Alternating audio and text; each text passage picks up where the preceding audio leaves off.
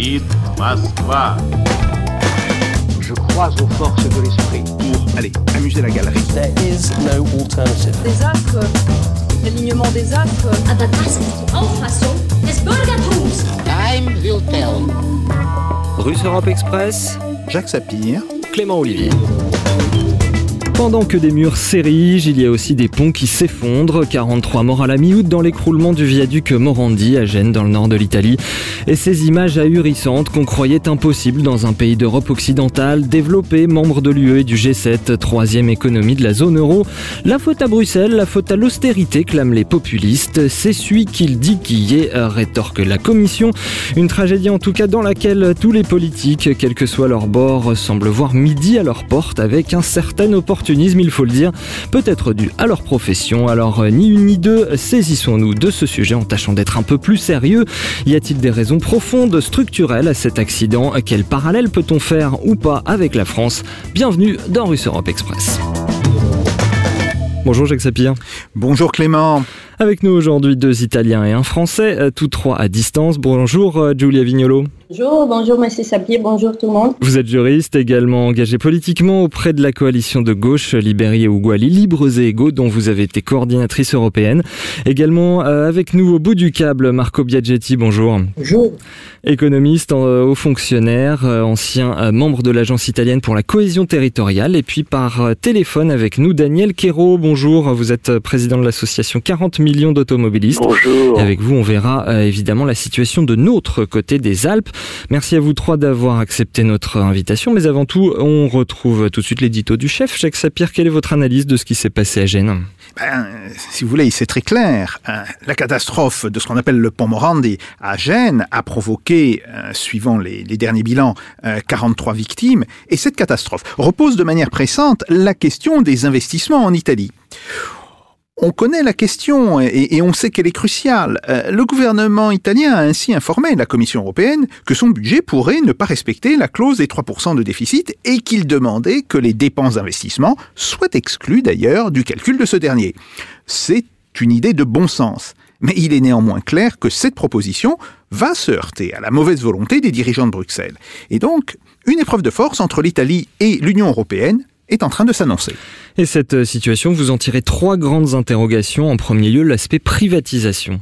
Oui, tout à fait. Alors, rappelons que euh, le pont qui s'est effondré, euh, le pont Morandi, a été mis en service en 1967. Et à l'époque, c'était déjà ce qu'on appelait un ouvrage d'art audacieux. Le problème, c'est que sa conception impliquait qu'il vieillirait mal. L'autoroute à laquelle il appartient fait d'ailleurs partie des autoroutes privatisées, ou plus précisément cédées en concession en euh, 1999, à l'impulsion d'ailleurs de Romano Prodi, président du Conseil de mai 96 à octobre 1998, et de Massimo D'Alema, qui lui succéda. Deux hommes politiques, il faut le souligner, du centre-gauche. Alors, la, concession- la concession de l'autoroute Milan-Gênes a été accordée en 2007 au groupe Benetton, euh, alors, c'était, c'est quelque chose qui a été fait concrètement par le gouvernement de M. Silvio Berlusconi. Cette privatisation, plutôt cette concession, s'est faite dans des conditions extrêmement discutables. Ainsi, le contrat de concession ne fut jamais rendu public et il est même, semble-t-il, euh, couvert par le secret d'État. Comment aujourd'hui justifier ces fameuses concessions Et des concessions plutôt juteuses, n'est-ce pas? Oui, tout à fait. Euh, la société concessionnaire, jusqu'en 2038, est ce qu'on appelle Autostrade per Italia, une société qui est d'ailleurs la propriété à 88%, disons la propriété complète, du consortium Atlantia, un consortium qui est d'ailleurs bien connu parce que en France, euh, il opère l'aéroport de Nice, l'aéroport de Cannes et, via un intermédiaire, euh, les autoroutes du nord de la France. Alors, ce consortium détient à peu près 50% du réseau autoroutier de l'Italie et de nombreuses autres infrastructures. Quand on regarde la comptabilité euh, d'Autostrade per l'Italia, on constate que euh, ce qu'on appelle, alors excusez-moi du terme un peu technique, le BIT, euh, ce qui veut dire Earning Before Interest and Taxes, autrement dit les revenus avant euh, intérêts et, taxes, eh bien, euh, ce- cet agrégat euh, représente euh, en 2016 49,3% des recettes et en 2017 environ euh, 48,5%. C'est énorme, si vous voulez, c'est énorme et, on sait que, par exemple, pour une société comme Airbus, euh, l'équivalent bah, représente autour de 10%. Autrement dit, cette société dégageait une somme d'argent extrêmement importante qui, une fois les impôts et les intérêts payés, pouvait être supérieure aux milliards d'euros, soit près de 25% du chiffre d'affaires. Autostrade per l'Italia, il faut le dire, était ce qu'on appelle vulgairement une machine à cash pour le consortium Atlantia.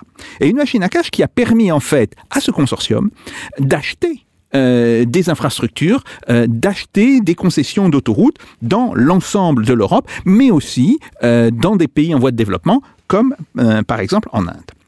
Et quand on regarde le bilan d'Autostrade per l'Italia, on constate qu'elle dépensait très peu pour l'entretien des autoroutes.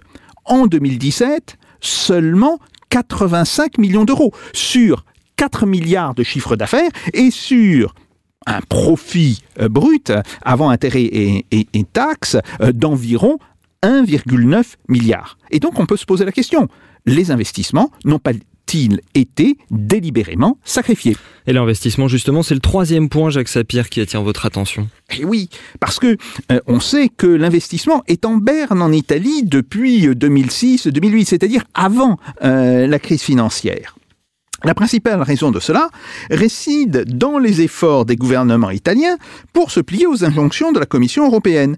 Il est clair en effet que l'Italie, dans ses efforts pour limiter euh, le déficit, a délibérément sacrifié l'investissement. Alors cela se voit dans les statistiques qui ont été compilées par le Fonds monétaire international, mais aussi dans les statistiques du gouvernement italien.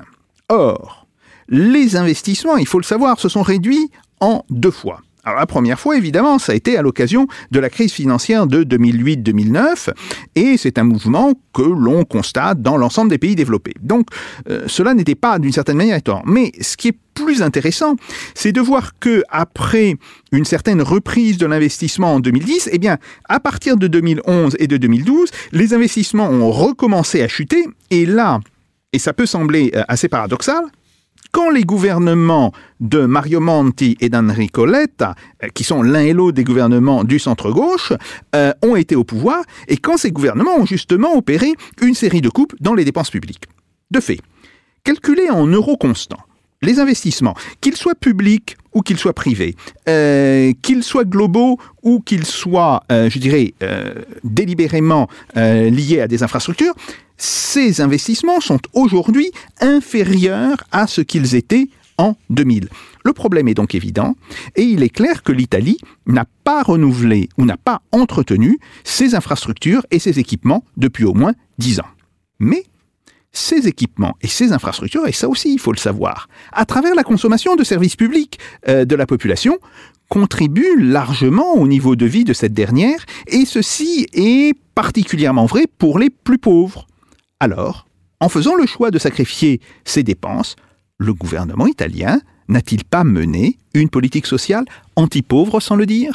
Une politique anti-pauvre. Alors, Giulia Vignolo, entrons dans le vif du sujet. Vous, euh, qui êtes un peu ni ni, euh, ni pro-privatisation, ni pro-populiste, comment est-ce que vous avez euh, vécu ces, événements en Italie? Bah, Je vais faire des précisations par rapport à ce que vous venez de dire. Mhm. la privatisation des autoroutes a eu lieu hein, dans la fin des années 90 et ce n'était pas euh, une volonté exclusive des Romano Prodi, absolument pas. Euh, le travail de privatisation a commencé au début des années 90, euh, à l'époque de Ciampi, Premier ministre. Prodi n'était même pas au gouvernement. et la nécessité de privatiser venait du fait que les caisses de l'État étaient vides et qu'il y avait une vraie difficulté à gérer les autoroutes qui versaient dans des, conditions épouvantables à l'époque. Je vous, je vous rappelle, enfin, si vous avez voyagé en Italie entre euh, les années 90 euh, et, après la privatisation, vous pouvez très bien vous souvenir de la différence. Donc à l'époque, il n'y avait plus d'argent pour entretenir les autoroutes. Et ça, c'est la raison pour laquelle euh, on a commencé des privatisations. Est-ce que vous trouvez que ça a été fait de façon satisfaisante? Alors, donc je reviens au point. ce travail des privatisations a pris du temps, a pris longtemps. Et il y a eu des négociations sans fin. Euh, Romano Prodi, euh, au début, euh, était président des IRI, donc de l'Institut qui, s'occupait de la reconstruction de l'Italie. et, il, a travaillé dans la négociation de, ces accords depuis les années 90 pour faire en sorte qu'il y ait un contrôle très fort de la part de l'État sur justement la privatisation et la gestion privatisée des autoroutes. Ces parcours, comme vous venez de le dire, il a, été conclu en 2008 par les gouvernements Berlusconi avec des modifications très importantes aux accords initiaux euh, qui prévoyait euh, une absence pratiquement totale du contrôle de l'État sur la qualité du, travail privé, donc de, la société, euh, voilà, comme vous avez expliqué à, Autostrade, et qui était pratiquement contrôlée par les groupes Benetton. Il faut dire là que les groupes Benetton a financé les campagnes de Forza Italia et de la Lega. Donc euh, c'est pour ça d'ailleurs que vous voyez euh, une attitude complètement différente de la part des 5 étoiles d'un côté et de la Lega de l'autre côté vis-à-vis du groupe Benetton. Parce qu'évidemment, vous, vous verrez jamais les groupes euh, Lega Nord, Lega, Salvini, etc. s'opposer au groupe Benetton comme, comme de le faire les mouvements 5 étoiles. Est-ce que, est que vous pensez, comme Jacques Sapir, qu'il y a des raisons structurelles à cette catastrophe? Oui, il y a sûrement des raisons structurelles et il y a forcément des raisons, des raisons euh, euh, logiques, je vais dire, du moment où il n'y a aucun contrôle euh, sur, sur la qualité du service donné par la société qui a la gestion, parce qu'il ne s'agit pas d'une propriété, mais il s'agit de la privatisation de la gestion. Mmh.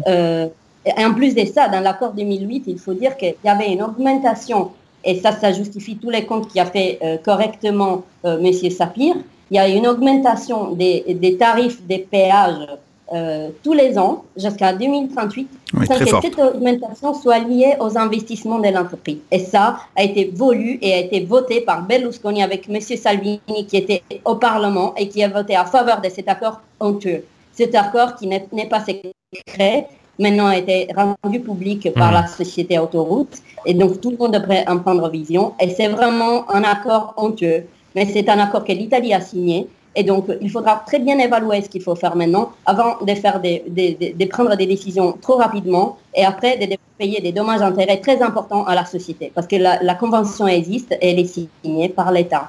Je voulais rajouter aussi la responsabilité des 5 étoiles là-dessus, euh, parce que les 5 étoiles étaient euh, dans la mairie des jeunes, et à l'époque où on a parlé de la restructuration justement du pont Morandi, ils se sont opposés en disant que euh, l'histoire du pont Morandi qui aurait pu s'écouler dans les années suivantes était une fable pour enfants.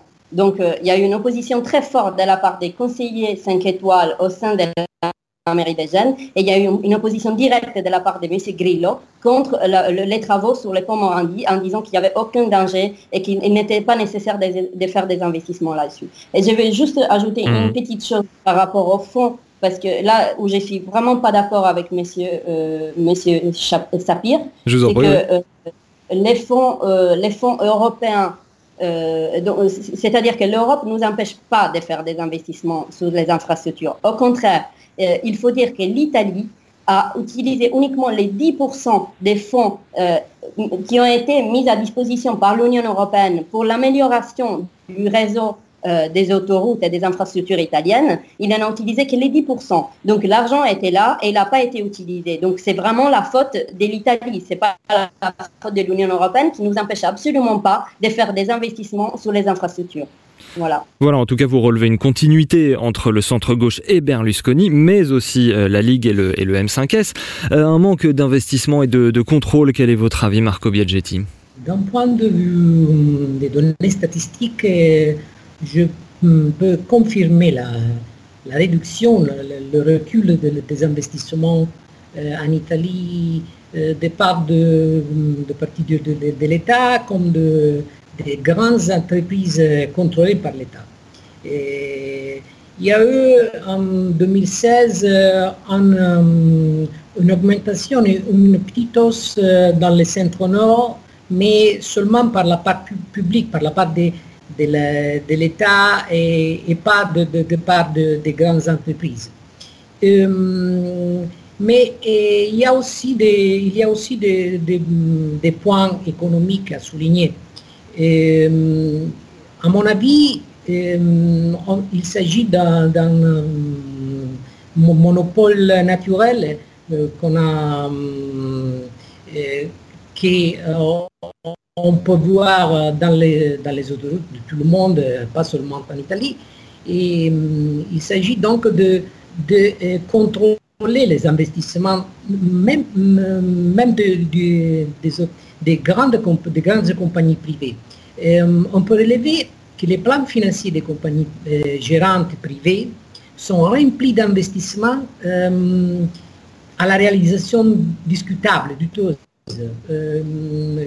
euh, beaucoup de fois, ils sont peu utiles. Si vous vous, mettez à, à- lire ces plans financiers, vous, vous pouvez vous apercevoir de ça. Euh, il y a des, cas euh, où ces investissements impossibles à réaliser sont insérés dans ces plans seulement pour obtenir une prorogation de la concession.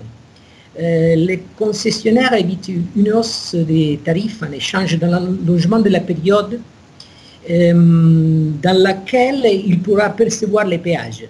Il y a aussi les problèmes, pas seulement de l'ébit,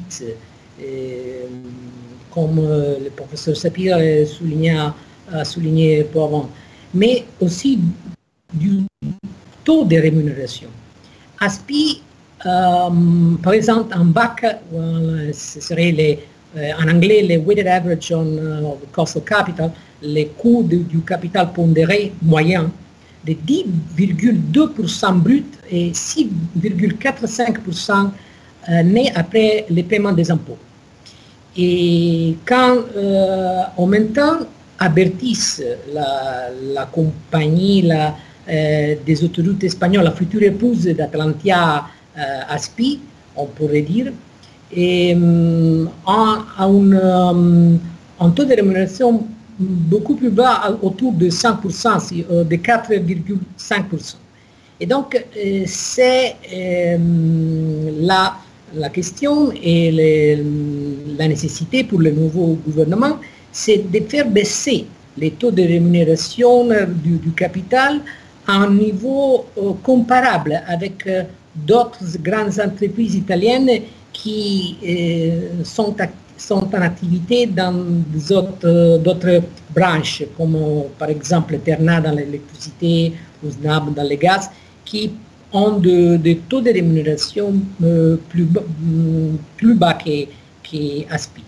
Et, euh, il faut aussi dire que oui, c'était une euh, machine pour, la cash, pour, l'argent, euh, parce que les, péages d'ASPI, parce que toute la compagnie Atlantia a euh, un taux de rémunération du capital bien plus bas, euh, autour de 2,85%. Et donc, c'est seulement une question des grandes euh, entreprises gérantes l'autoroute euh, italienne. Pour dire les choses de façon directe, est-ce que ce que vous nous dites, c'est que c'est des groupes qui sont trop gourmands pour assurer de façon responsable des missions de service public? Oui, euh, c'est ça, bien sûr. Euh, je crois que le rôle de l'État devrait être plus fort euh, parce que, oui, euh, euh, comme a été souligné par Julia Vignolo, dans les premières années de, de, de- de 80 de l'année de, de 90, il y avait une nécessité de privatiser pour euh, collecter de, l'argent, disons. Mais euh, rien ne- dure pour, toujours. Et donc, euh, il faut contrôler plus, avec plus d'efficacité les investissements privés. Mais il faut les accompagner avec une nouvelle hausse des investissements publics.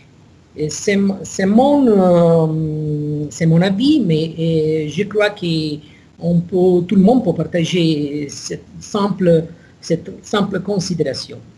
Et hum, je répète, il s'agit d'un monopole naturel. Et donc, le rôle de l'État, euh, comme euh, on, peut dire, euh, comme euh, une euh, institution euh, plus euh, euh, qui peut permettre de, euh, d'a- d'agir en manière Mhm. plus altruiste, disons, que les, les, les, grands, les grandes compagnies privées est, est nécessaire.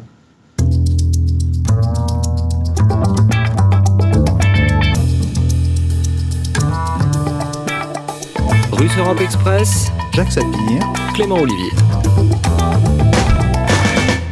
Je crois que ce que vous questionnez quand même tous les trois, euh, c'est le rôle du service public, euh, Jacques Sapien. Oui, tout à fait. Et en fait, il y a, deux problèmes. Euh, le premier problème, évidemment, c'est, comme l'a dit Marco Biagietti, euh, la question des monopoles naturels. On sait très bien que la privatisation des monopoles naturels est quelque chose d'extrêmement difficile à réaliser et qui très souvent donne des résultats pervers. On, en a eu là un exemple tout à fait évident, parce que si une société privée peut dégager de tels bénéfices, pourquoi pas l'État? Et, et à ce moment-là, si l'État dégage des bénéfices, eh bien, ça lui permet de renflouer un certain nombre de déficits. Ça, c'est un premier point. Deuxième point... Euh, court terme, long terme. Voilà, oui, oui. c'est un vrai arbitrage court terme, long terme. Euh, le deuxième point, c'est, euh, je dirais, sur le, la responsabilité de l'Union européenne. Alors, il faut savoir que l'Italie n'a pas besoin de l'Union européenne. L'Italie est une donatrice nette euh, à l'Union euh, européenne. C'est en fait, euh, avec le départ de l'Angleterre maintenant, le troisième pourvoyeur du budget de l'Union européenne. Et donc, euh, quand on dit que non, non, l'Union européenne a permis ces investissements, eh bien c'est faux. Euh, il faut toujours regarder euh, les contraintes qu'a mis euh, l'Union européenne euh, sur le budget des États membres, et on voit là que, en d'une certaine manière, euh, en obligeant un pays comme l'Italie euh, de se caler euh, sur la question des 3%, et d'ailleurs l'Italie a fait mieux que de se caler sur les 3%.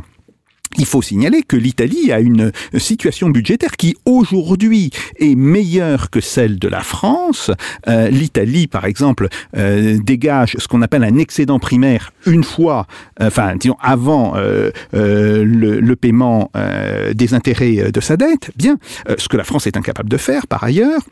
Mais cela a été fait essentiellement au détriment des infrastructures. Et là, euh, je m'inscris complètement faux euh, à ce qu'a dit notre premier invité. Euh, quand on regarde l'évolution sur les statistiques des chiffres depuis 2006 et encore plus depuis 2011, c'est bien sous euh, la direction des gouvernements de centre-gauche euh, que l'on a, euh, d'une certaine manière, sacrifié massivement l'investissement, que ce soit l'investissement en infrastructure ou l'investissement en général. Vous parlez de la France, on va y venir, mais d'abord je veux bien une réaction de Giulia Vignolo sur, sur l'Union européenne. On a quand même un petit peu l'impression que tout le monde se repasse la balle dans cette histoire. C'est pas de ma faute. Tout le monde dit ça un petit peu dans ces situations-là.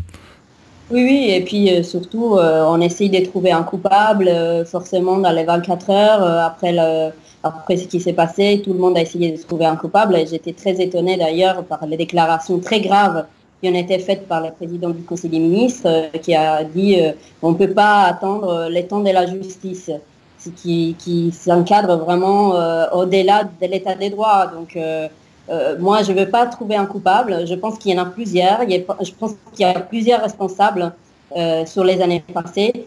Mais ce qui est sûr et certain et qu'on peut vérifier très simplement, c'est que cet accord qui a été voulu euh, et qui a été modifié en 2018, parce que comme je le disais tout à l'heure, on travaillait sur cet accord depuis des années, mais les clauses les plus honteuses qui ont été ajoutées en 2018, en 2008, pardon, euh, et qu'on peut très simplement vérifier avec les travaux parlementaires euh, de, de, notre Parlement italien de l'époque. Euh, le Parti démocrate, enfin tous ceux qui sont maintenant au Parti démocrate se sont opposés à, à, ces, à, cette modification du, de l'accord par rapport à l'accord initial. Mmh. on était voulu, fortement voulu par, par M. Berlusconi et M. Salvini, et c'est ça qui a produit euh, les résultats d'une baisse des investissements, mais pas de la part de l'État, de la part de la, la, société privée qui gérait les autoroutes. Donc là, c'est un problème vraiment des gestions et d'investissements privés, pas publics. Et je répète encore une fois, l'Italie avait des fonds, et, effectivement, il y a eu une réduction de, des investissements, mais qui était, euh, qui était faite aussi par les, hum, excusez-moi, par les pouvoirs publics locaux c'est-à-dire que euh, la région, euh, la région Liguria et la mairie des, Gènes auraient pu investir parce qu'il y avait des fonds euh, qui étaient dédiés aux régions par l'Union européenne. Je le répète encore une fois, c'était 2 milliards, 2 milliards d'euros dédiés à, l'entretien des autoroutes qui n'ont pas été utilisés parce que supposément ce n'était pas nécessaire. Et donc ça, on ne peut pas donner la faute au gouvernement des gauches, euh, c'est de la faute euh, vraiment euh, partagée parce que c'est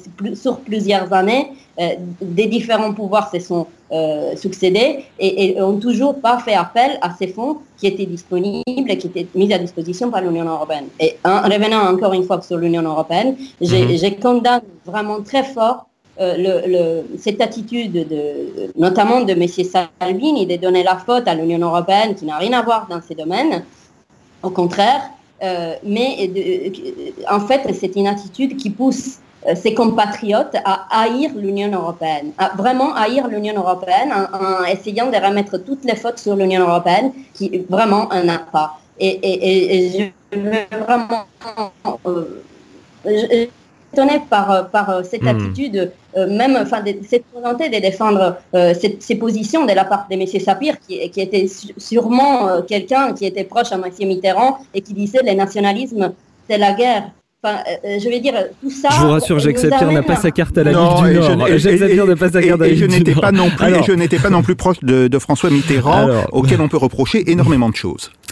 Oui, oui, bien sûr, mais bon, euh, vous venez quand même d'une histoire de la gauche, si je ne me trompe pas. Euh, je vais dire. Euh, oui, je l'assume complètement. Je pense que le souverainisme de, la Ligue nous amène à la guerre entre les pays européens. Donc, il faut quand même essayer d'évaluer un peu avant de, dire oui à tout ce qu'il lit, parce que ce qu'il est en train de faire, c'est de mettre vraiment les Européens les uns contre les autres.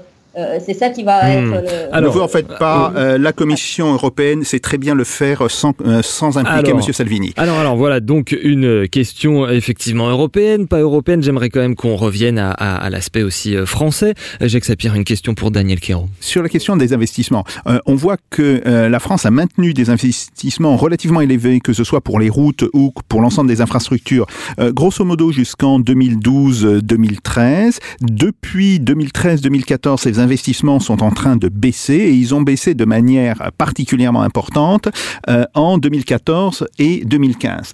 Euh, et donc aujourd'hui, il faut se poser la question de savoir est-ce que euh, l'ensemble des investissements, on sait qu'il y a déjà eu des problèmes importants sur les investissements ferroviaires, mais est-ce que les investissements en infrastructures terrestres, particulièrement sur les routes, pourraient connaître dans les années qui viennent des problèmes similaires à ceux qu'ils connaissent en Italie? Daniel Quero, votre avis? Bah, écoutez, moi, je, nous, on s'en tient aux faits et à l'analyse des données que nous avons, hein, puisque nous sommes une association nationale d'intérêt général, donc euh, la politique est euh, étrangère à nous. Simplement, ce que je voulais dire, j'ai assisté, comme beaucoup d'acteurs, aux assises de la mobilité, et à la suite de cela, Madame le ministre Borne euh, nous a développé ses ces, projets pour l'avenir en disant qu'il fallait trouver de nouvelles solutions de mobilité et redonner aux mobilités traditionnelles un modèle soutenable. Donc il y a bien une conscience qu'il y a un problème quelque part. Effectivement, comme le disait M. Sapir, il faut savoir que jusqu'en 2012, nous étions numéro un dans le monde pour la qualité de nos infrastructures et qu'en 2016, nous sommes arrivés à septième place. Donc ça s'est dégradé. Alors, ce qu'il faut savoir aussi, c'est que euh, les chiffres dont je dispose, il y a eu un audit externe qui a été lancé justement par Madame le ministre pour voir un peu ce qui se passe. Et cet audit a été lancé euh, sur le réseau national routier non concédé. Il faut savoir que euh, en France, nous avons à peu près 21 000 kilomètres de routes dont l'État est responsable. Il y a 9 000 kilomètres euh, qui sont des autoroutes concédées, et 12 000 qui constituent le réseau routier national non concédé.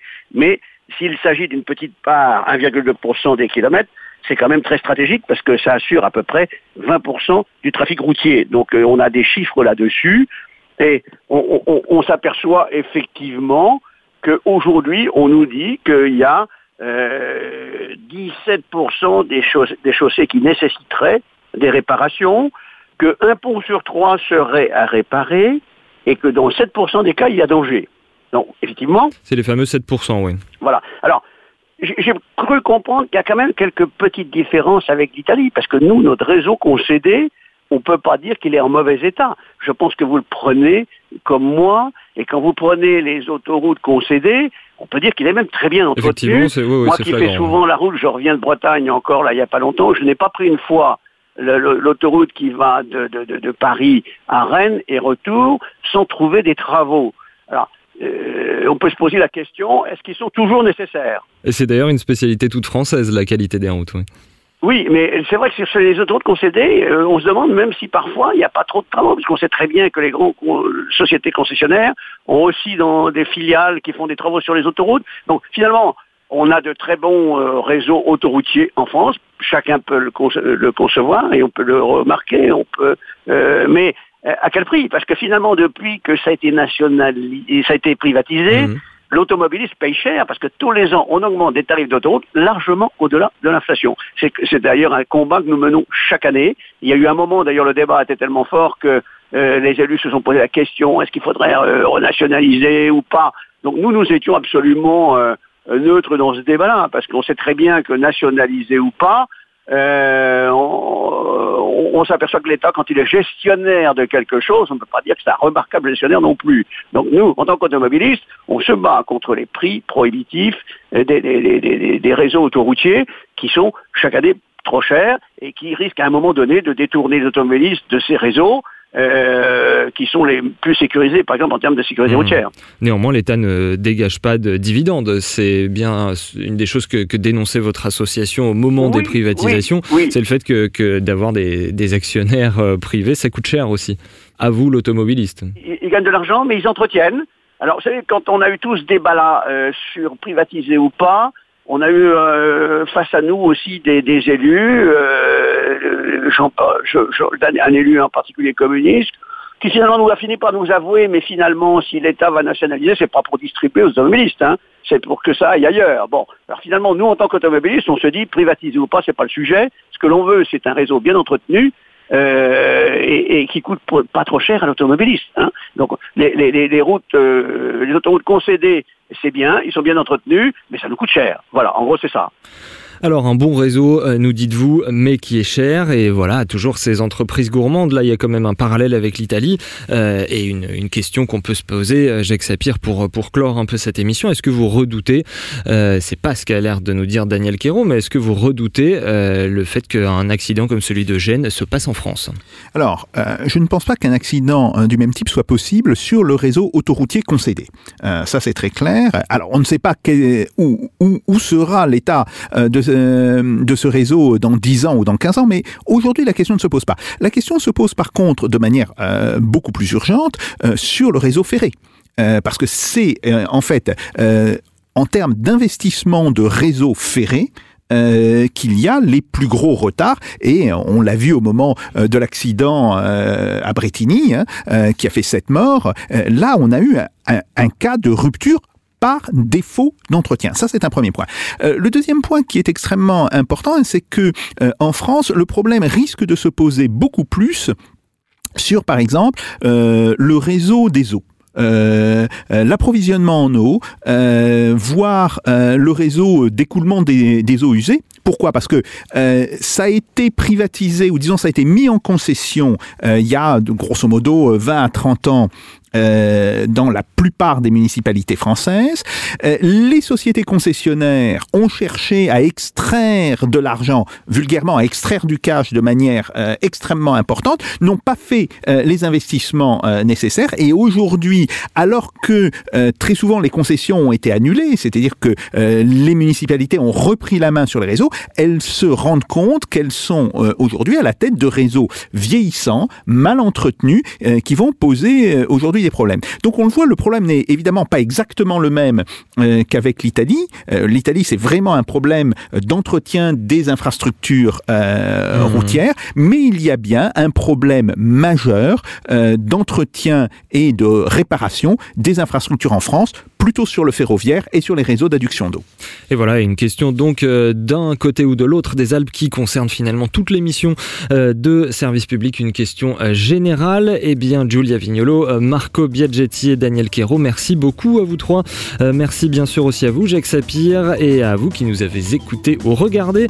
regardez, puisque cette émission se décline évidemment en images, c'est sur la page YouTube de Radio Sputnik et sur notre site fr.sputniknews.com. Au son aujourd'hui, Antonin Darwin, image et montage Thibaut Pica, une émission préparée avec l'aide indispensable de Jean-Baptiste Mendes. On se donne rendez-vous au prochain épisode de Russe Europe Express avec Jacques Sapir. En attendant, faites pas vos Jacques. Salut à tous.